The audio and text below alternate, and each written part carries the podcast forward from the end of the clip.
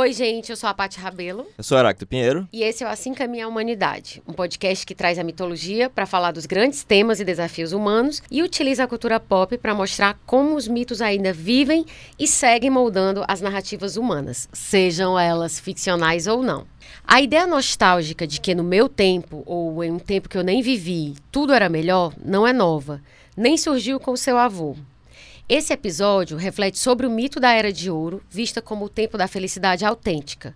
Para uns, ela teria ocorrido historicamente no Jardim do Éden. Para outros, trata-se da própria infância ou juventude que já não voltam mais. Ideia presente em diversas tradições míticas, mas não em todas, a Era Dourada é tida como a primeira e a melhor das eras, marcada como um período de paz, harmonia, inocência e prosperidade. Mas até que ponto uma era de ouro existiu de fato para alguém ou para alguma sociedade? Ou ela seria apenas uma idealização e uma aspiração humanas? Muita coisa junta, né, Heráclito? Vamos tentar responder algumas dessas perguntas. É, a ideia. Uma das coisas que é importante a gente sempre lembrar Sim. é a noção de que o mito tem uma relação com a psicologia das pessoas. Uhum. Né? Então, numa perspectiva psicológica, especialmente para Jung, a mitologia é a essência da alma projetada. Então ela é uma projeção do inconsciente coletivo. É isso que o Campbell vai perceber quando vai, vai escrever O Herói de Mil Faces e os vários outros livros dele. De que, ao tratar de mitologia, você não está tratando de uma coisa morta. Você está tratando de uma espécie de anatomia comparada da alma. Né? Então, quando você está falando desses dos mitos de uma era de ouro, você está falando também de uma possibilidade de comportamento humano típico. Certo, isso, isso eu acho perfeito. Eu queria. Será que a gente. Eu, a gente conversa muito sobre isso, então eu já estou super escolada. Mas assim, se a gente estivesse falando pela primeira vez para alguém que nunca ouviu, né, é, alguma coisa mais aprofundada sobre mitologia. Quando tu fala que a, o mito ele ele expressa uma realidade interna. A gente dá aí um exemplo, por exemplo, a gente vamos, vamos dar o próprio mito da Era de Ouro, né, como exemplo. O que que ele o que, que ele expressaria em termos de, em termos de realidade psicológica? Ah, basta você ver com que a gente começou aqui, essa ideia do saudosismo, né? Sim. De que no meu tempo, que antigamente, em algum lugar, Hum. é, toda memória é uma ficcionalização. A memória envolve uma larga medida de fantasia. Como o mito também é uma fantasia, mas é uma fantasia com características arcaicas, no sentido que o Jung dá, que não é primitivo, nada, nada disso, é simplesmente que é mítico, né? Uhum. É, concorda de maneira flagrante com um mitologema conhecido. Essa, é, quando surge em você, ou no seu pai, ou no seu avô, uma fantasia, essa fantasia vai ter características estruturais similares a desses mitos. Sim. Então, quando alguém está falando, "Ah, não, mas no meu tempo, naquela época, não sei o quê, isso não se trata objetivamente daquela época. Porque Sim. toda época é péssima, ou toda época Sim. tem coisas ruins e coisas boas, né? É, Sim, sim. de repente seu avô fala, ah, no meu tempo, ah, antigamente tinha ditadura, teve a ditadura do Vargas, teve a Segunda Sim. Guerra Mundial, tinha nazismo, tinha antissemitismo, tinha... mulher não votava, não tinha vacina, uma desgraça. Mas antigamente tinha que matar literalmente um leão por dia para poder sobreviver. Pois é, mas né? há essa, essa nostalgia de um momento perdido, né? Então, essa nostalgia, ela corresponde a uma ideia mítica. Certo. De um passado idealizado, que não necessariamente pode ser um passado, pode ser um momento fora do tempo, Uhum. em que as coisas foram boas e, degringo- e em algumas dessas, dessas narrativas elas degringolam, como Sim. a narrativa do Éden, né? Quando tu fala de fora do tempo, é assim, pode ser no passado, ou seja, num passado histórico, Aham. não é? Ou seja, quando é passado, é um passado histórico, de fato aconteceu. Ou fora do tempo, ou seja, algo que de fato não aconteceu historicamente, mas que é imaginado. É, Sobre ou que na própria narrativa dá conta de que há um. É porque a gente tá, tá muito preso à ideia é, cristã ou judaico-cristã de um tempo linear, Sim. né? Mas existem outras perspectivas, né? Como a circularidade do tempo, ou um momento original, ou um momento anterior. E é, essa circularidade do tempo, ela dá conta de uma coisa diferente, né? Ou de uma... Como nos yugas indianos, como naquilo que a gente já falou da, da era dos sonhos, dos aborígenes australianos, né? Vamos, vamos fazer o seguinte, vamos, é porque é tanta coisa, sempre tem essa sensação de que a gente vai atropelando, porque é muita coisa legal ao mesmo tempo. Vamos lá, é, vamos falar dessa, dessa ideia da Era de Ouro na visão dos gregos, depois a gente vai passar para outras visão, visões, pode ser? Aham. É, com esse mito das cinco raças, né? Que a ideia de de ouro para os gregos, ela foi bem é, ilustrada nesse mito, né? Por exemplo, tu pode contar um pouco sobre Sim, isso? pois é, ele vai, vai falar. É, no Platão você tem alguns exemplos disso, né? Uhum. E você tem também em Hesíodo. Em Platão você tem uma, uma ideia, por exemplo, que aparece no simpósio dos homens esféricos, né? Que eram quase tão poderosos quanto os deuses e Sim. que, na verdade, eram compostos de dois seres interligados, que podiam ser homem-homem, mulher-mulher e homem-mulher. E que, como eles eram, tinham um poder muito grande, eles fo e eram completos. Uhum. Zeus lança raios e os separa, só que eles iam morrer, porque simplesmente abraçavam a sua parte perdida, né? E aí Zeus os separou pelo mundo. Que eles estavam orgulhosos de si, né? É, eram exatamente. Tem toda uma, uma, uma híbris, né? E Sim. aí, a partir daí, nos tornamos incompletos. Se não me falha a memória, eu acho que é Aristófanes que fala sobre isso no, no simpósio, né? No banquete. Você tem também o mito da, da idade ou das raças, né? Sim. Que na idade de ouro, né? Os homens são justos, só têm privilégios, né?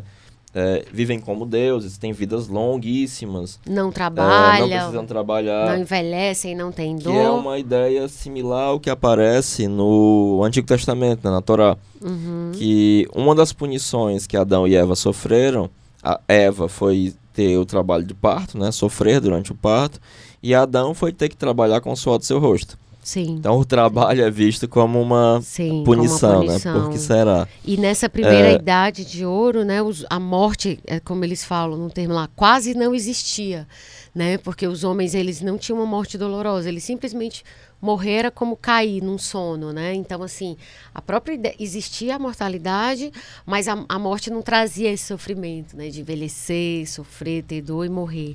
É muito interessante a associação da morte ao sono, porque Hipnos é, um, é irmão, o, o deus do sono é irmão do deus da morte, Ah, tá. da, da personificação da morte, né? E há essa, em várias mitologias há essa comparação entre morrer e dormir, porque a consciência se apaga, né? A consciência se torna... Sim, sim. Então, o desaparecimento, ou o mergulhar da consciência no inconsciente Aham. é entendido como uma morte. No fundo é isso mesmo, né? Sim, sim. É. Agora, pra, é, é, dentro dessa visão da Era de Ouro, é, os homens, então, eles só não eram iguais aos deuses porque eles morriam, apesar de ser uma morte e sofrimento, né? Mas eles, em termos de benefícios, tá, tava tudo lá na carteira deles, né? É engraçado que isso aparece no Tolkien também. É, no, no momento em que existiam lá as duas árvores, antes de elas Sim, serem sim. destruídas, quando os elfos viviam lá com os Vala, e depois com relação aos homens, quando tinha a ilha dos, dos, dos homens no oeste, né, que o Aragorn é descendente, que foi destruída porque eles se Sim. voltaram contra os Vala. Que são os anos das árvores que, que no, no Tolkien, a Era de Ouro é confundida com esses anos das árvores, é, É, isso? quando não existia nem o sol nem a lua, você tinha as duas grandes luzes do oeste, que eram as duas árvores de prata e de, e Certo, de ouro, de né? ouro, certo. E depois você tem a ideia de que os, os homens, né, os, os da raça do Aragorn, eles viviam num- numa ilha e eles tinham, eram abençoados com vida muito, vidas muito longas, com muita prosperidade. Entendi. E essa ilha destruída por conta do, é, do Sauron. E porque eles, ele- eles eram tão poderosos que o próprio Sauron não tinha como enfrentá-los, e aí eles os iludibriou. Nesse do Tolkien, o que gera o fim desse período de ouro é exatamente o quê? Tem, tem algum. O que ah, acontece é que é, um dos elfos cria a Silmaril, que eram gemas de beleza muito impressionante. Certo. E aí o Melkor, que era um dos Valas, fica com tanta inveja Ah, que ele quer essa Silmaril. Agora você chegou no ponto, porque sempre é, essa. Na, no mito das cinco raças, né? Também no, no, no mito do Éden, o que gera essa saída da Era de Ouro, no caso, pelo menos nessa, nessa mitologia, nesse tipo de mitologia, é algum tipo de, de, de, de híbris, né? Que é alguma atitude de descomedimento que na tradição cristã se chama de pecado, né? Sim. Então, é, nesse caso também, né? E me parece que o Tolkien era católico. Ele né? era católico. Então, eu acho que isso es- expressa essa visão dele, assim, cristã, né? De, de que, de que para ter saído daquele bem, daquele paraíso, houve um, um, um erro, né? É, e quando as árvores são destruídas, como as Silmaril foram feitas com a luz das árvores, e se elas fossem destruídas e usadas para reconstruir as árvores, seria possível. Só que ele, o Feanor fala assim, não, não vou destruir minhas gemas não, problema de vocês. Entendi. Tipo assim, não vou fazer sac sacrifício. É, exatamente, vocês que se virem aí. Entendi. Que é uma aranha que destrói as árvores. Entendi.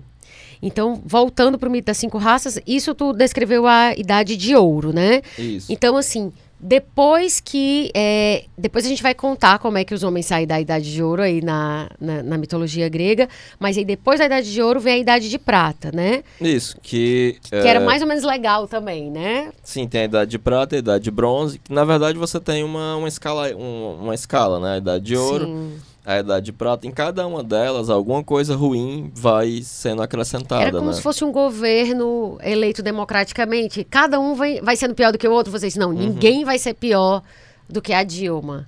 Aí veio o Temer, não, ninguém vai ser pior que o Temer. Aí veio o Bolsonaro. É, sempre pode piorar. É mais ou menos pois assim, é. né? Tipo, é, é uma, as expectativas decrescentes. Pois é, até chegar na Idade de Ferro, Sim. que é a, seria a idade que nós estamos, né? É interessante uhum. perceber isso, que a idade que nós estamos sempre é a pior. Sim. Nas yugas é, da, mito, da, da mitologia indiana, nós estamos na Kali Yuga, na idade de Kali, que é a última e a pior. Que é a péssima. Né, a péssima. E assim como para os gregos, a gente está na idade do ferro, né? Que as pessoas são sanguinárias. Nunca ninguém escreveu que a boa é a que se está. É, não, não. Né? É, é, é sempre como se fosse um reconhecimento de que a vida é dura, que depois que você nasce não tem facilidade. E, ok, se tem alguma coisa boa ficou para trás, ou vai vir então futuramente de novo, né? Mas é. não. Mas, mas é, agora é sempre, é sempre, sempre bastante entendido como muito é complicado sempre... e muito difícil, né? Ou seja, essa ideia de que, olha, a vida tá complicada, o mundo tá complicado, realmente. Apesar de que na, no, na perspectiva budista, Sim. você tem uma simultaneidade disso. Uhum. Porque você pode renascer de seis maneiras diferentes, né? É, e cada uma é marcada por uma emoção. E que é essas coisas estão acontecendo simultaneamente. É? Exatamente. E aí, se você renasce como um deus, você vai ter uma vida de prazeres e beleza e sem sofrimento e sem dor. E o mundo dos deuses coexiste com o mundo dos dos Asuras, né, que são os titãs, Sim. os deuses invejosos, coexiste com o mundo do que é marcado pela inveja, é, o dos animais, que é marcado pela ignorância. A renascer como ser humano é o único que você tem uma variedade grande de emoções, que não é simplesmente uma.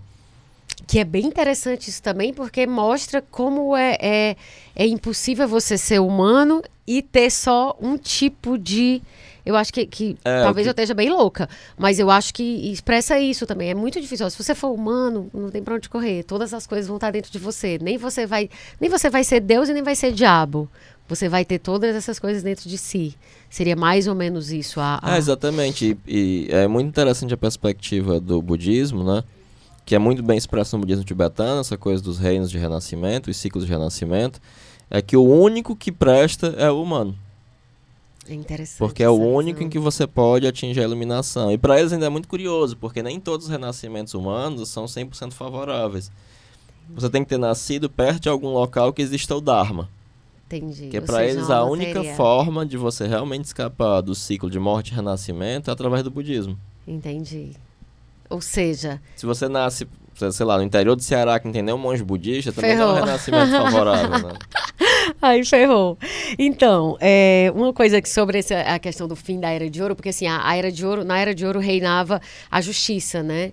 E, e na, na, nas eras subsequentes, principalmente na Era de Ferro, que era atual para eles, é, reinava a Ibris, né? Que é a confiança excessiva, o orgulho. E assim, o que aconteceu pro, na visão dos gregos, o que aconteceu para que a Era de Ouro acabasse, ou seja, para que eles saíssem da Era de Ouro e entrassem na Era de Prata, é, foi a, a, coisa do Prometeu, né? Que o Prometeu tentou enganar Zeus, é, entregando, sacrificando um boi, só que ele deixou a carne para os humanos e quis dar para Zeus a, os ossos cobertos com a pele. E aí Zeus ficou revoltado, mas ficou ainda mais revoltado quando isso assim, tipo, ele já não gostou, mas aí para completar, Prometeu roubou o fogo e deu para os homens. Em represália, é, Zeus criou a mulher cheia de dons, né? Que era a pegadinha, né? Que era a Pandora, que ela tinha todas as. Era uma mulher de muitos dons, daí o nome dela Pandora, todos os dons. Porém, ela veio com a famosa caixa que tá, trazia todas as desgraças. Então é como se dissesse: olha, vocês estavam na era de ouro, esse cara aqui me deu um, um sacrifício ruim, né? Me deu uma, ofer uma oferenda ruim, deu fogo para os homens. Como então, de troco, eu vou, é, é, vamos dizer assim, punir esses homens é, que ele tanto está querendo beneficiar. Né? E assim acaba a Era de Ouro. Depois eu queria falar contigo, eu queria voltar para esse assunto para pegar algumas interconexões entre essa visão do fim da Era de Ouro, da era de ouro para os gregos e também pro, do, do Antigo Testamento. Tá certo? Eu queria só segurar isso para a gente não deixar de falar depois. Eu queria te perguntar se tu acha que tem alguma, algum sentido nessa, nessas interconexões. Um outro, e aí a gente para aqui com os gregos, quer dizer, com, essa, com essa, esse mito das idades, a gente vai para um outro, um outro mito também, que é descrito por eles, que é o da Atlântida, né? Que, eu não, não sei se tu quer contar esse... É, a Atlântida é de uma ilha, né, que aparece nos textos platônicos. Uhum. É engraçado porque esse, essa história da Atlântida influenciou os nazistas. Que e, a, o... e a sociedade Thule, aquela presepada toda, né? Mas a ideia de que havia uma, uma ilha em que havia uma imensa prosperidade e havia é, imensa grande conhecimento, grande sabedoria, que em determinado momento era tragada pelo mar. E que também foi Ribres, porque, no caso Ribres, né, orgulho, descomedimento, porque eles, eles, eles na verdade, eles eram muito avançados é, é, é culturalmente, mas eles não estavam sozinhos no mundo, sozinhos no mundo, então eles tinham que lutar, porque eles estavam todo o tempo é, é, sob ameaça de, de serem conquistados. Então eles estavam sempre guerreando. Só que eles passaram da coisa de se defender só para contra-atacar e começaram a conquistar muita coisa, muita coisa, muita coisa. No que eles começam a conquistar muita coisa, eles se tornam orgulhosos. E aí o, o Poseidon é, convoca né, um, um, um, júri de deuses para julgar os Atlantes. E aí eles, eles resolvem punir o, os Atlantes. E é assim que vem. Tipo assim, uma, uma versão conta que foi, foi isso que gerou a punição deles. Uma outra versão conta que eles foram derrotados pelos atenienses. De qualquer forma, tem-se de novo aí aquela ideia de, ó, baixa a bola, não é por aí, não. É, isso é muito é. importante para os gregos, né? Porque você tem a justa medida, tem o metron, né? Uhum. E escapar desse metron para mais ou para menos é sempre muito complicado, né? Que isso aparece no mito de Ícaro, né? Sim, é, sim. Que ele deveria nem ir muito baixo para que suas penas não se molhassem, nem muito próximo do sol para que a cera que ligava Perfeito. as penas não derretesse e ele caísse no mar e morresse, né? Uhum. É, e o pai dele, Dédalus, fica consegue seguir esse metro e ele não se aproxima do carro de Apolo, cai e morre. E com relação a, a Atlântida, né, há essa, essa noção também, que eu acho que a melhor representação disso, é, especialmente porque a gente está falando de uma era de ouro, Sim. é o Prometeu. Porque no Prometeu você tem um indivíduo, por mais que fosse um titã, que ele é punido, né? Quando ele rouba o fogo dos deuses, ele é punido por Zeus de ser acorrentado ao Cáucaso e todos os dias uma, uma águia olímpica vinha e bicava o fígado dele, durante a noite se regenerava e ele passava, ficou eternamente nisso até que Hércules o, o salvou. Sim. Mas é muito interessante porque essa imagem, psicologicamente, ela dá conta de algo muito importante, né? De que há sempre, quando você é, adquire um novo conhecimento, quando você adquire maior consciência, sempre há uma espécie de lesa majestatis, né? Sim. Há sempre uma culpa prometeica, porque a todo conhecimento implica um isolamento. Claro. As pessoas estão muito mais unidas pela ignorância e pela primitiva identidade arcaica, né? Pela primitiva participação mística, ou Sim. seja, a relação de identidade entre sujeito e objeto, ou seja, eu não, não tenho uma, uma real diferenciação de personalidade.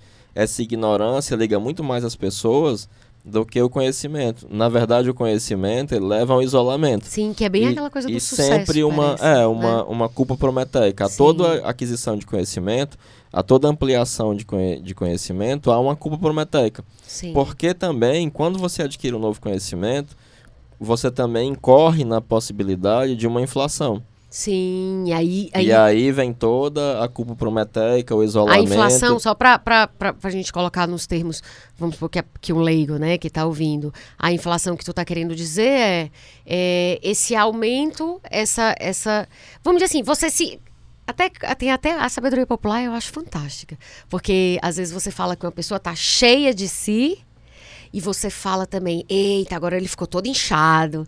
E isso é, é, uma forma literal de você falar dessa inflação psicológica, né? Que eu tenho que tu traz. Então, assim. É uma semelhança a Deus, para usar a expressão isso, do Goethe. Isso, isso. Tá pensando que é quem, né? Tipo, quem é, é que ele tá pensando que é? É você escapar da sua justa medida, Pronto. escapar desse metro também. Esse quem ele tá pensando que é, é muito maravilhoso, porque é dizer assim: olha, você não sabe que você é humano, querido, e que hoje você tá aqui arrasando e amanhã tu pode estar tá morto. Então, assim. É, é, é, é, muito sábio, né? Eu, eu acho a sabedoria popular muito maravilhosa. E assim. o mito do Prometeu dá muito conta disso, né? Porque é, mesmo que você não seja preso dessa inflação por adquirir mais conhecimento, e o conhecimento não é conhecimento puramente no sentido intelectual, né? uhum. né? Mas sim de você descobrir seus limites, descobrir novas coisas, ou é, ter novas experiências. Sim. Isso leva a uma culpa prometeica e também leva a um isolamento. Sim. Né? É a própria ideia de sucesso que eu falei agora, Ampassan, tem meio a ver com isso. O, o, sucesso, ele, ele, ele meio que separa, né? Então, assim, essa tá, é um pouco ligado com essa. Eu, eu consigo fazer uma relação aqui na minha cabeça você passa para outra etapa e normalmente você está mais sozinho. É tanto que fala que as pessoas que fazem muito sucesso ficam sozinhas lá em cima, isoladas. Ou mesmo né? alguém que faz análise durante muito tempo, né? Sim, Ela adquire sim. um conhecimento de si, um conhecimento e uma capacidade de perceber determinadas coisas que a isolam, né? É verdade, é verdade. O Karnal gosta de falar, né, que alguém que lê muito não consegue conversar mais com tantas pessoas, né? Porque faz sentido. Tem uma capacidade analítica maior, então a, a todo conhecimento implica uma culpa prometeica, né? Uhum. Ok. No caso do. A gente estava falando, tá, isso está super relacionado aqui, porque também é um mito de fim de era de ouro, né? Que é o do Jardim do Éden, né? Que Adão e Eva também foi a mesma coisa. Eles não precisavam trabalhar, eles não envelheciam, eles não morriam. E aí, quando tem a. a, a quando eles provam da árvore do, do conhecimento do bem e do mal né, eles são expulsos. E aí vem toda aquela questão da morte, do envelhecimento e da, e da sucessão, né, que eles passam a ter filhos que vão substituí-los. E aí tem um teólogo alemão chamado é, Heinrich Kraus, que ele fala que o, o, o conhecimento do bem e do mal não seria uma expressão é, do conhecimento no sentido intelectual. E aí é bem a ideia que tu falou há pouco. Mas é no sentido de, assim, tudo o que você precisa para lidar com o humano. Então, assim, é, e aí ele fala outra coisa que eu acho interessantíssima, né? Que ele diz, é, quando você diz que se ele comer do fruto proibido, ele vai ser expulso do paraíso, ou seja, ele não vai ter vida eterna, significa que é impossível para um homem ter a vida eterna ao mesmo tempo em que ela tem o conhecimento, em que ele tem o conhecimento absoluto, né? Então é, daí vem essa, vamos dizer assim, essa inviabilidade, né, deles no paraíso até então. E porque você ter o conhecimento absoluto do bem e do mal e ter a vida eterna é você se equiparar a Deus, né? A ideia do que seria esse esse onisciente, onipotente e onipresente, digamos assim. É, eu acho que isso tem bem a ver com, com o que tu falou há pouco, no sentido de que não é um mero conhecimento intelectual. Assim, ele, é, ele é algo. É, tanto vai... é que o conhecimento do bem e do mal ele é uma diferenciação moral. Sim, sim, sim. Não é uma coisa intelectual pura, não é você não. juntar mais conhecimento, ponto, né? Você saber fazer contas. É uma diferenciação moral. Total. Né? É total. você entender o que é que é bom, entender o que é que é mal. Sim. É, e nesse caso você tem toda uma uma história mítica, né, de um jardim, um jardineiro, que essa história já existia na Mesopotâmia. Sim, certo. Sobre é, um homem que é criado para cuidar do jardim dos deuses, né? É, a boa parte das histórias da Torá elas têm contrapartes mesopotâmicas, mesmo do dilúvio, né? Sim. No... A pergunta é, é influência direta do, do, do dessa coisa desses povos é, pro, pro, na experiência dos judeus, ou a gente tá, estaria falando de eu nem eu não queria ficar muito técnica e, e enfim, mas assim, a gente estaria falando de arquétipos que se manifestaram. Acho que as duas coisas caso. são possíveis, né? Até porque um povo só influencia outro porque toca numa corda comum, né? Faz vibrar uma corda comum, aquela história que ele sim, sim. tá contando. Do contrário, a gente não se se é, se fascinaria tanto com as histórias gregas que estão distantes sim, do tempo. Não me pertence, né? É, ou Entendi. mesmo com a história egípcia e, e por aí vai. Entendi. Mas na, você tem essa ação, né, de comer do fruto proibido o, do, do conhecimento do bem e do mal que leva à expulsão do paraíso e a viver agora no tempo, né? Sim, no tempo, no tempo que passa, né? E em seguida você tem o primeiro assassínio, né? Em que Caim mata Abel. Você tem também a morte e também o assassinato, um fratricídio, né? Eu acho interessante as pessoas dizendo, ah, esse mundo tá perdido, vai matando o filho. Gente, foi sempre assim, irmão matando irmão. Gente, é muito. Isso não é novo. Né? Nas religiões, é, é, no judaísmo, cristianismo e no islamismo, é sempre essa ideia né, da, da, do, da expulsão do paraíso está ligada à queda, né? É uma queda que se dá por conta de, tipo assim... É, uma desobediência, ela, né? É, ela é a desobediência, ou seja, você sai de um estado de inocência, de inconsciência, para um estado de, de, de consciência e não obediência. Até o Oscar Wilde ele dizia que a desobediência é a virtude original do homem, né? Então assim não é, não foi o pecado original, é a virtude original, porque é a partir disso que que ele constrói as coisas. Mas o que eu tinha falado antes que eu queria retomar agora era duas coisas que eu queria que tu me dissesse a tua visão. É, uma em relação ao alimento e outra em relação ao papel da mulher nessas duas, é, duas narrativas de queda, né? Tanto o fim da Era de Ouro, na visão dos gregos, quanto a expulsão do paraíso judaico-cristão, eles têm a participação do alimento como um, um, um detonador, digamos assim, né? Lá no, no, nos gregos, né? Na história lá do Prometeu, tem as partes do boi sacrificado, né? Que é o alimento que os deuses não precisavam, eles comiam porque por prazer, mas não por necessidade. E o segundo, você tem um fruto proibido, né? Que, que no caso lá, é, diz, ah, a maçã não importa, mas era um fruto proibido, que ele é comido. Isso tem algum significado simbólico para ti, o fato de ser um alimento? Ou, ou isso é uma coisa descartável? É só um detalhe? Não, não, não. É, uma coincidência descartável? Os detalhes, devils in detail, né? É, os detalhes são importantes, porque dá a inflexão psicológica particular de cada um desses mitos. Sim. E não nos remete só ao universal e as similaridades, né? As diferenças uhum. entre os mitos, elas são extremamente importantes. No caso do Prometeu, é, trata-se de um holocausto, né? um sacrifício pelo fogo, em que os chegava aos deuses através da fumaça que subia, né? Sim. Uh, o resultado do sacrifício.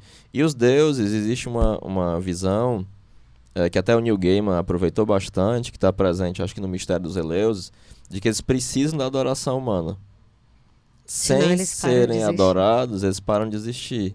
Né? Então isso já era uma concepção grega e que o Neil Gaiman, quando vai escrever quadrinhos e romances, ele, ele se aproveita muito disso, né? Para pensar, não, o que, que aconteceu com esses deuses, né? Cultuar e cultivar talvez tenha alguma é. semelhança é. aí, né? Se você não cultivar, Pois é, e não é um boi, no outro é uma, uma... que lembra o boi de Mitras, né? Sim. O touro mitraico. E no outro é um, é um fruto, né? Mas na tradição, o que ficou mais forte não é tanto a ideia de comer algo, né?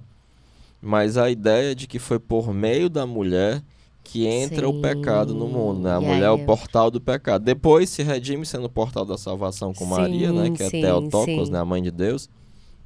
Pelo menos na perspectiva católica. Para os protestantes, não. Eles, inclusive, são contra qualquer tipo de mariologia. Sim, heresia, é, é, total. Exatamente. Total, Mas fica muito marcado essa esse aspecto pecaminoso da mulher, né? Sim, que aí era eu ia te perguntar, uma coisa que eu estava pensando era se essa culpa da mulher, né, ela assim, ela é, uma, é um reflexo do fato de as duas serem sociedades patriarcais, né? Ou tem um outro simbolismo, não necessariamente, é, vamos dizer assim, que a gente possa ver por essa chave do machismo e do patriarcado, assim. Eu acho que as duas coisas estão presentes. Eu acho que é, o Campbell, quando vai falar das funções da mitologia, ah. uma das funções que ele fala é a função sociológica. Ou seja, o mito ele existe também para justificar uma determinada moral e uma determinada sociedade, um determinado Perfeito. corpo social. É, mas também as, as, essa imagem feminina ela dá conta também de uma relação que os próprios homens têm. Né? Ele, o, a Torá é muito masculina.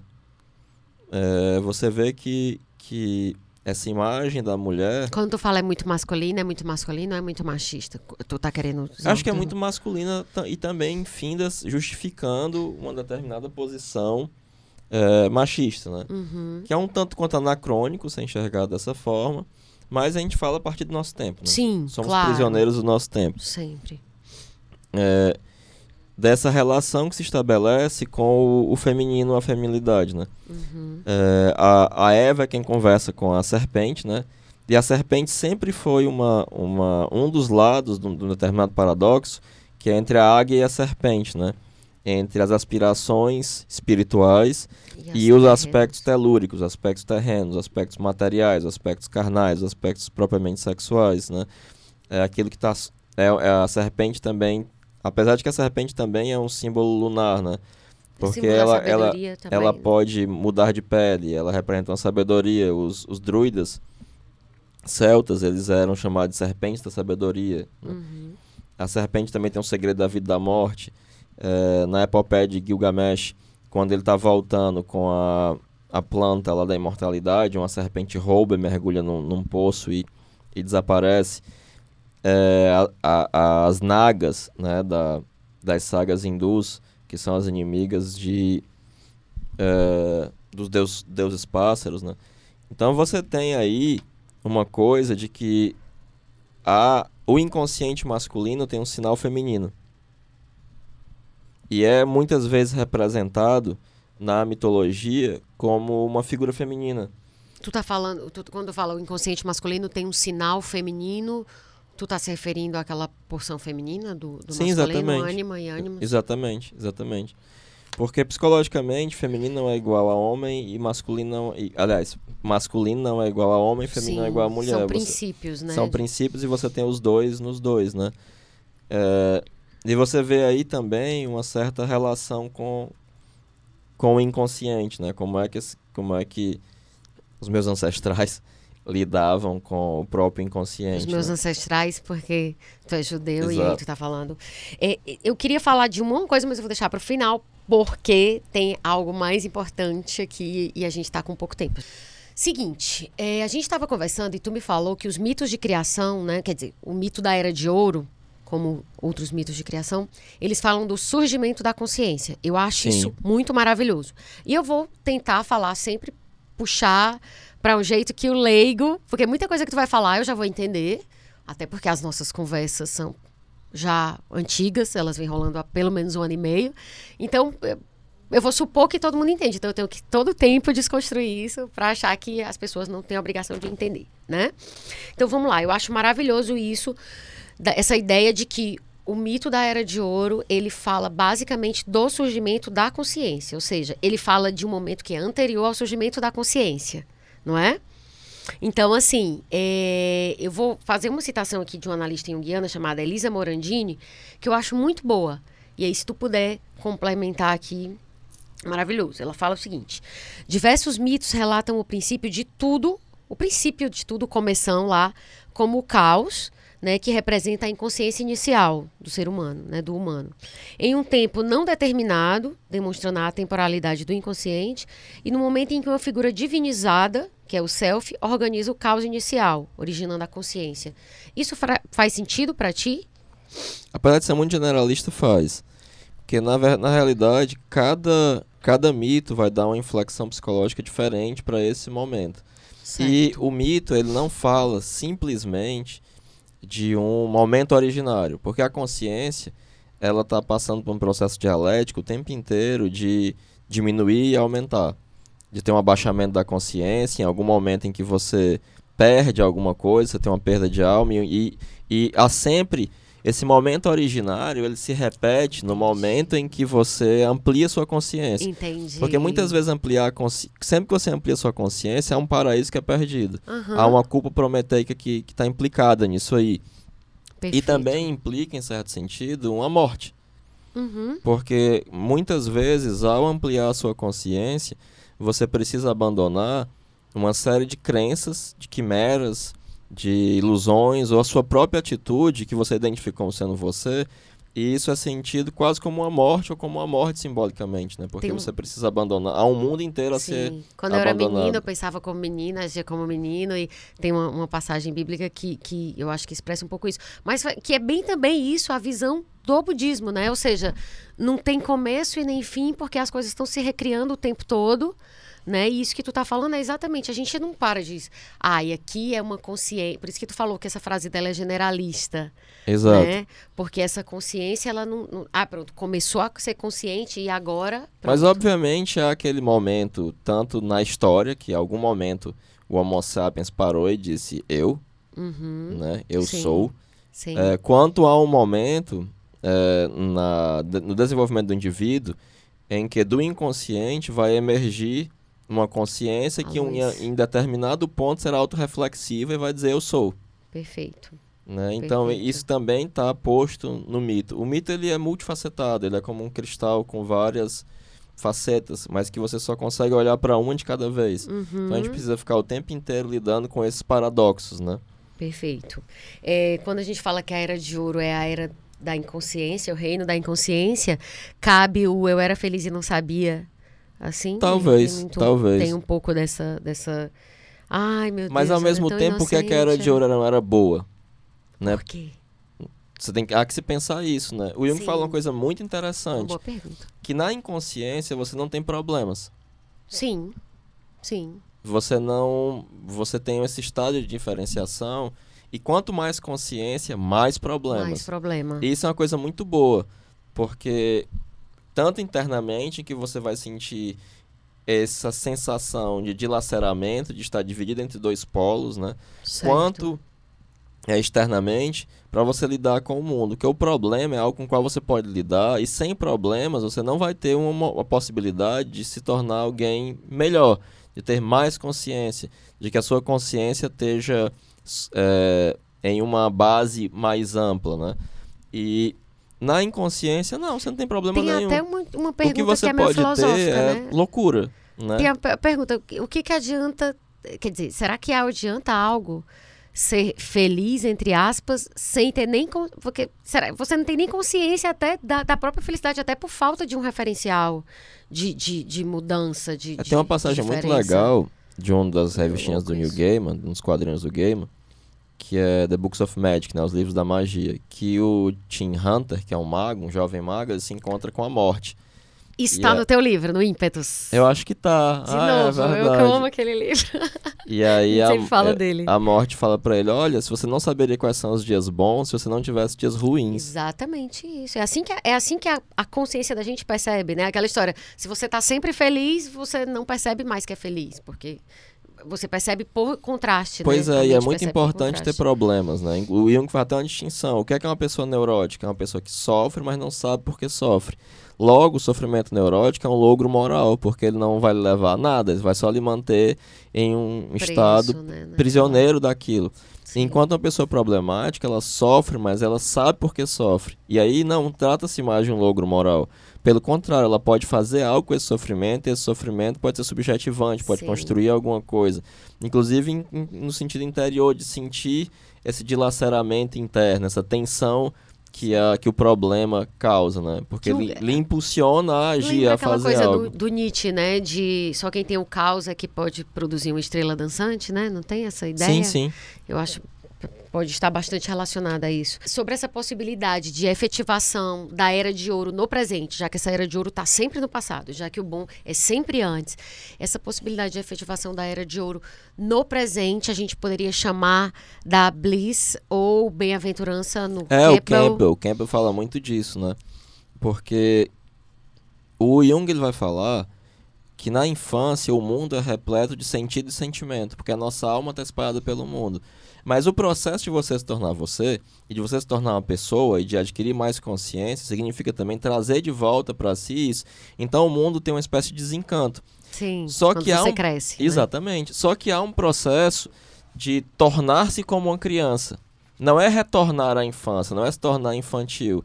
É ser capaz de, mais uma vez, sem abandonar o seu estado atual de consciência e sendo um adulto, voltar a ver as coisas como uma criança. Sim. É um reencontro com a própria alma que reencanta o mundo. Que ele até fazia uma pergunta assim: é, o que que você gosta. Que, que ele citando o Jung, se eu não me engano, é, tentou lembrar o que que você gosta. Que, que tem uma passagem que, que é referente ao Jung, isso. Não é. o- Ele foi ver o que, é que ele gostava de fazer quando, ele era Quando ele era criança. Ele gostava de criança. brincar com pedras. E aí ele foi construir a torre dele e foi ser Isso, escultor. Exatamente. E ainda hoje tem várias esculturas, várias das coisas que o isso, Jung porque quando a gente lembra o que a gente gostava muito de fazer quando a gente era criança. É, eu tenho é sorte. nos- Foi uma coisa até que eu recentemente falei com a minha namorada. Assim, com 5 Sim. anos de idade eu sabia que eu queria escrever. Coisa louca. Tu Que eu- gostava já disso? Já né? eu, eu me letrei, eu aprendi a ler com 4 anos, lendo uma revista em quadrinhos do Tarzan. Sim. E aos 5 anos eu já sabia escrever. E eu sempre soube que eu queria escrever. Coisa louca. Eu, quando eu era pequena, eu adorava dar aulinha para as minhas amigas. Eu meio que obrigava elas. Eu fazia, prometia que tinha lanchinho na hora do recreio. Buscava elas em casa, sete horas da manhã no sábado. Então, assim, eu gostava muito dessa coisa do conhecimento, sabe? Essa coisa de você é, é, descobrir, de você saber que tinha um mundo maior ali de coisas. e Enfim, e, e gostava muito de estudar também, assim. Não era, nunca fui obrigada a fazer as tarefas, o livro da caderno de atividades antes do professor da aula. Então, assim, quando você tenta, quando você pensa o que você gostava quando você era criança, de fato, você vê que aquilo está vivo, né, no adulto. Agora, claro, numa sociedade capitalista é muito difícil e é praticamente um privilégio você conseguir conciliar, né? Isso que é o, que É, o Kemper ele fala com... sobre. Tem um, um texto muito interessante dele, Sim, que ele fala sobre escolha profissional. Que ele diz assim, olha, Ah, você, você, você, você pode escolher sua profissão com o que está dando dinheiro agora. De repente é ser dentista. sim. Só que você não sabe o que se isso vai estar dando dinheiro daqui a cinco anos, que é quando efetivamente você vai se formar. Aham. E aí, se você fez só pelo dinheiro e daqui a cinco anos não estiver dando dinheiro, você fica sem nada. Mas se você faz uma coisa que lhe dá satisfação, mesmo que você não tenha um dinheiro, você tem a sua satisfação. E aí ele arremata. E no final das contas, você pode dar aula, você pode ser professor. Perfeito. Se tudo der errado. Você vai dar aula, ser professor. No Brasil é complicado, mas. Na verdade, assim, no Brasil vai ser tudo dar errado mesmo, né? É. Então, é... oh meu Deus, eu tô com muita pena desse pouco tempo, mas vamos lá. É, eu queria trazer aquela ideia do Otto Henk, do qual eu sei que você é muito crítico, né? E, inclusive a gente conversou, eu, eu via super sentido na teoria dele, e a gente conversou semana passada e você conseguiu me demover, né, da minha, da minha adesão à teoria do Henk. Mas eu acho que é interessante a gente colocar até para ter contraponto, contraponto, até porque a ideia, né, desse podcast não é fazer doutrinação, não é dizer que isso é certo e isso é errado. Comunista. e sim mostrar possibilidades. E aí, assim, olha, você escolha, né? Tá aqui os pontos de reflexão que a gente tá conseguindo ver a partir de onde a gente tá, né? Então, assim, no livro, adorei o comunista, é, no livro Trauma do Nascimento, o, o Otto Henk, que é um psicanalista austríaco, né? Ele define a vida intrauterina como paraíso perfeito. Pessoa tá ali protegida, flutuando numa piscininha aquecida, open bar, né, buffet completo, sem precisar fazer nada além de ficar de boa. E aí nascer seria ser expulso do paraíso, segundo ele, que é o que é a origem de todos os nossos problemas. Se bem que é aquela história, né? Óbvio, É, que nascer. ele fala do trauma do nascimento. né? Isso, exatamente. Então, isso para ele, tanto essa experiência de paraíso quanto a expulsão, né? Quanto essa expulsão do paraíso que seria o nascimento, essas duas experiências deixariam marcas indeléveis no nosso cérebro. E esse trauma universal do nascimento geraria a nostalgia do útero, né? Que é essa fantasia de retornar àquele paraíso perdido. Eu sei que você tem críticas a isso e eu e assim, o Éden para ele, a metáfora do jardim do Éden seria a metáfora disso, da experiência do útero e da expulsão. E eu vi muito sentido nisso e ele é bem convincente, né, quando você vê as ideias dele. Mas você colocou alguns, alguns contrapontos que eu acho fundamentais e que me fizeram realmente pensar, pô, não, é legal a, a- a- o desenho que ele faz, é legal isso, bacana, mas não faz muito sentido do ponto de vista é, é, da teoria mesmo, né? É, que você tem hoje na psicologia. É, então... é, formalmente a ideia dele é complicada. Uma vez perguntaram pro Jung, o que é que tu acha da história do Otto Rank de trauma do nascimento? Ele disse, ah, como é que é um trauma se todo mundo nasce? Sim, então assim, porque para ti, dentro dessa visão, o trauma teria uma, uma característica de, de particularidade, né? Assim, não, é, não era exatamente. algo universal. Como é que uma coisa que você, todo mundo passa pode ser traumática, né? Certo, então isso seria o ponto número é, um. Que formalmente deixa muito complicada a ideia dele, né? Na verdade, o, o Henk tá só querendo dizer o seguinte: olha, a vida é uma merda mesmo. Porque assim. Tipo assim, será que se a gente tivesse nascido sem ter que passar por aquele canal apertadinho, então ele ia dizer que a vida ia ser mais fácil? No fim das contas, não, não tem. Não é, tem. e o outro problema é que essa ideia, ela é reducionista. Sim. E ela não, não tem grande valor heurístico quando eu vou pensar, de fato, cada uma dessas narrativas, assim. Tu falou É. da questão da consciência, né? Que É, ele. quando você pensa isso como surgimento da consciência, o surgimento da consciência não está associado ao nascimento biológico. Assim que você nasce. Você não nasce, você não é consciente.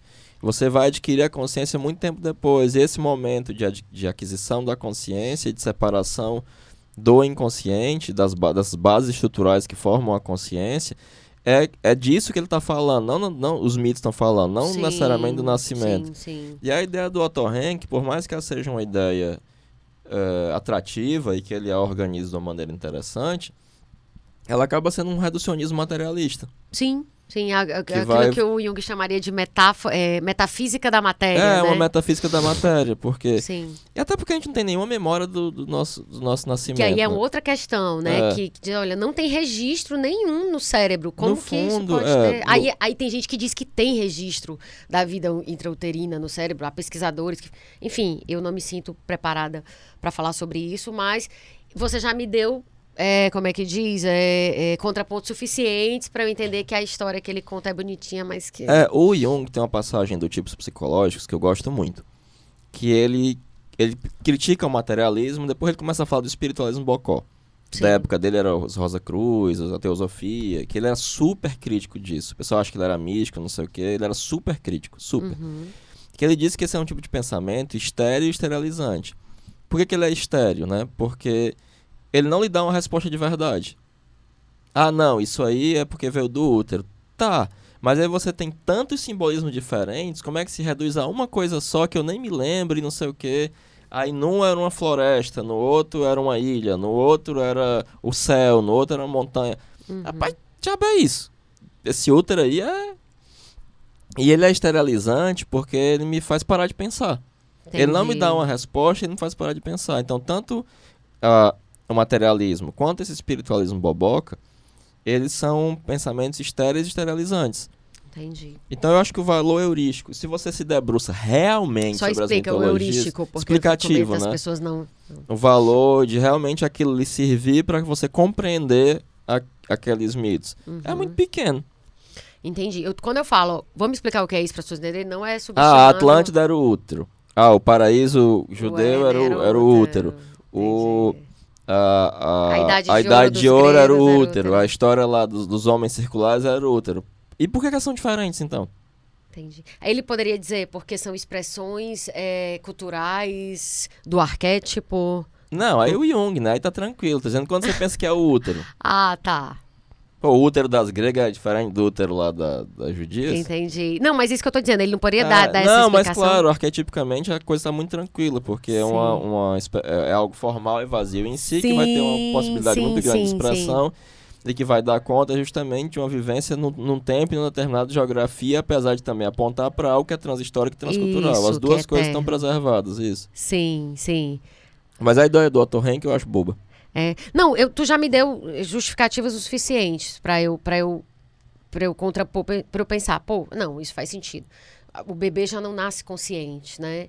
Então, Pois assim, e Adão e Eva, quando eles são expulsos do paraíso, tipo, eles percebem que eles estão nus. Então, assim, a coisa da consciência se dá de fato na hora da expulsão. Então, assim, você não consegue fazer uma analogia entre a, o nascimento e a expulsão nesse sentido da consciência. É, falando de nostalgia e saudosismo, né?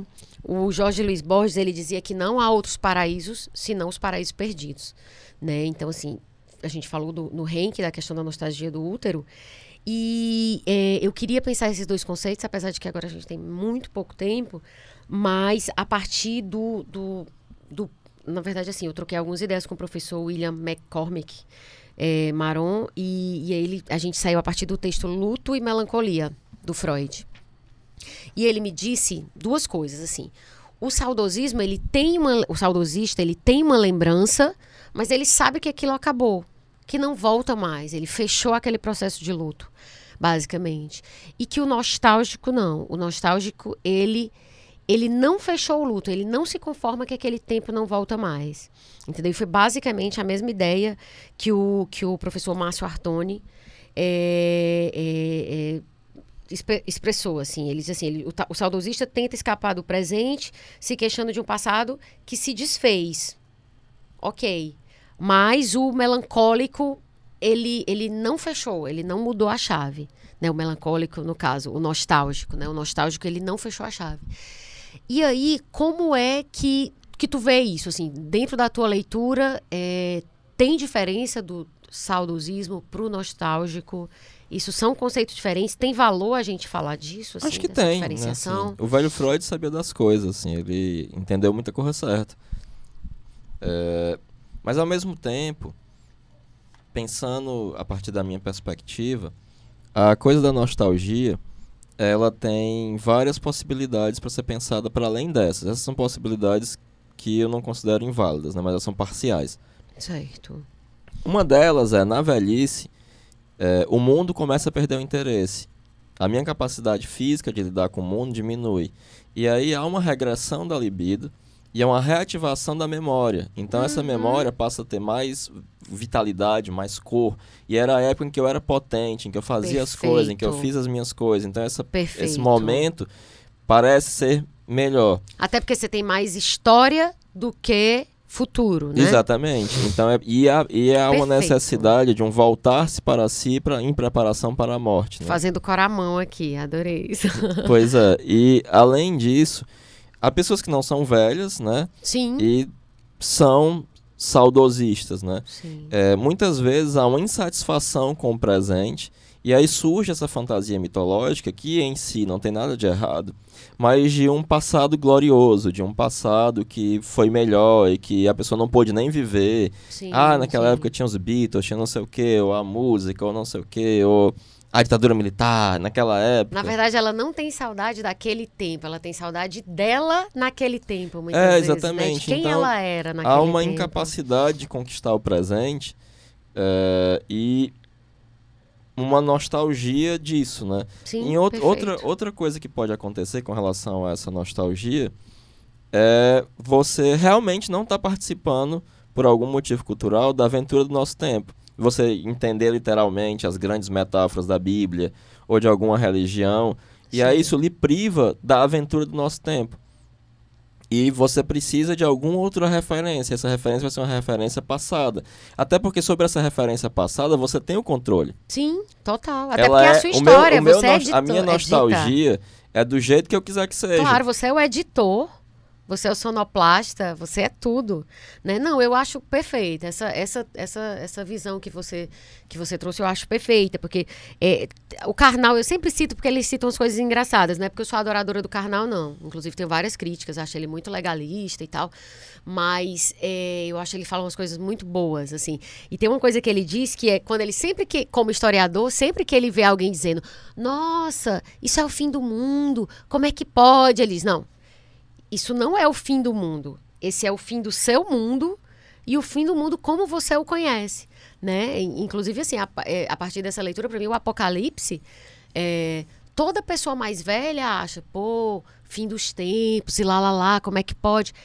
Não é que é o fim dos tempos, é o fim do seu tempo. Você está se aproximando da morte, você está vendo que, de fato, é, as, as coisas estão se repetindo, né? Você vê uma, uma, certa coisa cíclica, você diz, olha, o mundo não tem mais nada para acontecer, não. Não tem essa coisa, né? Ao mesmo tempo em que tem um, um, uma admiração com as coisas, dizendo como é que pode esse absurdo, tem também uma sensação de, de repetição, né? Eu já vi tudo, não tem mais para onde ir, esse mundo tá perdido mesmo. É porque é importam pode? menos os objetos e mais a maneira de apetecer. Sim. Então não é que o mundo não tenha novidade, sempre tem. Agora o meu interesse pelo mundo diminuiu. Perfeito. Que é o que a criança, a criança está interessada por tudo o tempo todo, né? Exato. O tempo todo, tudo é uma novidade.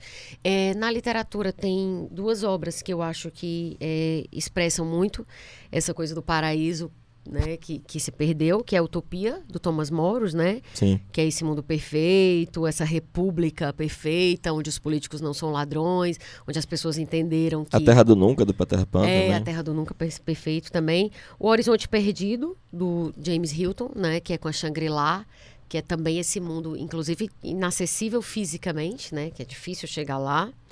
É, do Tolkien a gente já falou, né? E aí é, tem um filme que é, é impossível não falar dele quando a gente fala de saudosismo, que é Meia-Noite em Paris, né? Lá com do Woody Allen, que é um escritor que na cabeça dele a era de ouro é os anos 20, né? Ela tá lá nos anos 20. E aí ele é ap- apaixonado por tudo, pelos autores, pelas obras, pela própria Paris daquela época. E aí o, o legal, a- o que eu acho que é, que é, é genial no filme, é ele fazer essa sacada de que quando eu tô aqui nos anos 2000, eu acho que, que a Era de Ouro tá nos anos 20. Quando ele chega nos anos 20, aí lá por um por um por uma estratégia lá do roteiro, ele consegue chegar nos anos 20 e aí as pessoas estão lá. Nossa, mas a Era de Ouro era a Belle Époque. E aí ele vai com a pessoa dos anos 20 para a Belle Époque. E aí quando ele chega na, na Belle Époque, não, mas o, a Era de Ouro era na Renascença. Então é muito legal essa, essa a forma como ele consegue, né? É, há um tempo atrás eu isso. li uma reportagem que encontraram uma tabuleta sumeriana, né? Sim, Com aqueles escrita com cuneiforme, sim. em que um professor reclamava que essa geração estava perdida e não sabiam mais escrever que prestasse. que esses jovens. É muito maravilhoso É, então. Tipo a coisa do Sêneca, né? Esses jovens não gostam mais de ler. É, Amigo. isso é só sinal de velhice. É, sempre. Você ficou velho, sempre, você é. está velho. Tipo, ó, esse mundo não presta mais? É só sinal de velhice, nada mais do que isso. E sinal de amargura também, porque o mundo não precisa parar de prestar para que você se volte para si, né? Sim, sim, sim. É verdade. É, o Jung até define a amargura em termos psicológicos quando você percebe que aquilo que a sua mão direita faz, a sua mão esquerda desfaz, né? E que aí você não consegue ir adiante. Não consegui ir pra frente. E aí você fica amargo. Eu tô um pouco com pena, porque logo hoje a gente vai ter que fazer menos tempo. Mas enfim, é uma coisa do, do- ainda no Meia-Noite Paris, que assim, a, a dica de hoje, eu queria, eu, eu queria dar esse filme, assim, para quem ainda não viu, porque é, ela desmistifica, né, essa ideia da Era de Ouro, assim, dessa Era de Ouro num lugar que não tá aqui, né? E aí a gente conclui sempre que se a gente fosse para a Era de Ouro que a gente sonha, a gente chega lá e dizer, vale que tédio. Tipo, melhor era no Éden, melhor era no Big Bang. Nada mais antes do Big Bang as coisas eram muito mais legais, né? Enfim, mas é, é, eu recomendo muito, assim, para quem não viu esse filme, ele vale muito a pena. Assim, é, é muito, muito bom. E é isso, eu não sei, você tem mais alguma coisa que você queira falar nesse curtíssimo tempo? Eu sinto que muita coisa ficou deixada de lado, assim, muita coisa mesmo. É, um dia a gente pode voltar a esse tema e falar mais coisa, né? É, se, assim, é uma pena, porque eu acho muito rico. Porque o melhor programa é, o que está por vir. Boa! Muito boa, Heráclito. Assim, não vamos nos ater a esse passado, né? É. Não vamos nos ater. É isso, então. Então eu quero agradecer, assim, deixar. é, Inclusive, tipo, contei bastante com as falas e com as trocas e reflexões. Além de, de con- contigo, claro, né? Sempre. Mas com o- esses dois professores que eu citei, eu tô me sentindo assim, jornalista que pegou duas horas de entrevista e usou uma frase na matéria, eu tô me sentindo assim. Mas então eu quero deixar expresso o agradecimento ao professor eh, de psicologia eh, daqui da, da- do campus de Sobral, da UFC, o Márcio Artoni, e ao psicanalista William McCormick, que é difícil falar esse nome, da Universidade de Tuiuti, no Paraná. Eles dois foram super generosos ao, ao dividir algumas contribuições sobre eh, saudosismo e nostalgia. E é isso. E a gente encerra por aqui, então, o segundo episódio do Assim que é a Minha Humanidade, um podcast do grupo O Povo. Né, o roteiro é de Paty Rabelo, a consultoria é do Heráclito Pinheiro, produção, edição e publicação Nicole Pontes, o áudio hoje é do Kleber Galvão, coordenação de produção do Chico Marinho, estratégia digital David Varelo. Muito obrigada por ficarem com a gente até aqui, quem ficou, e até a semana que vem. Um beijo. Até semana que vem, galera. Valeu.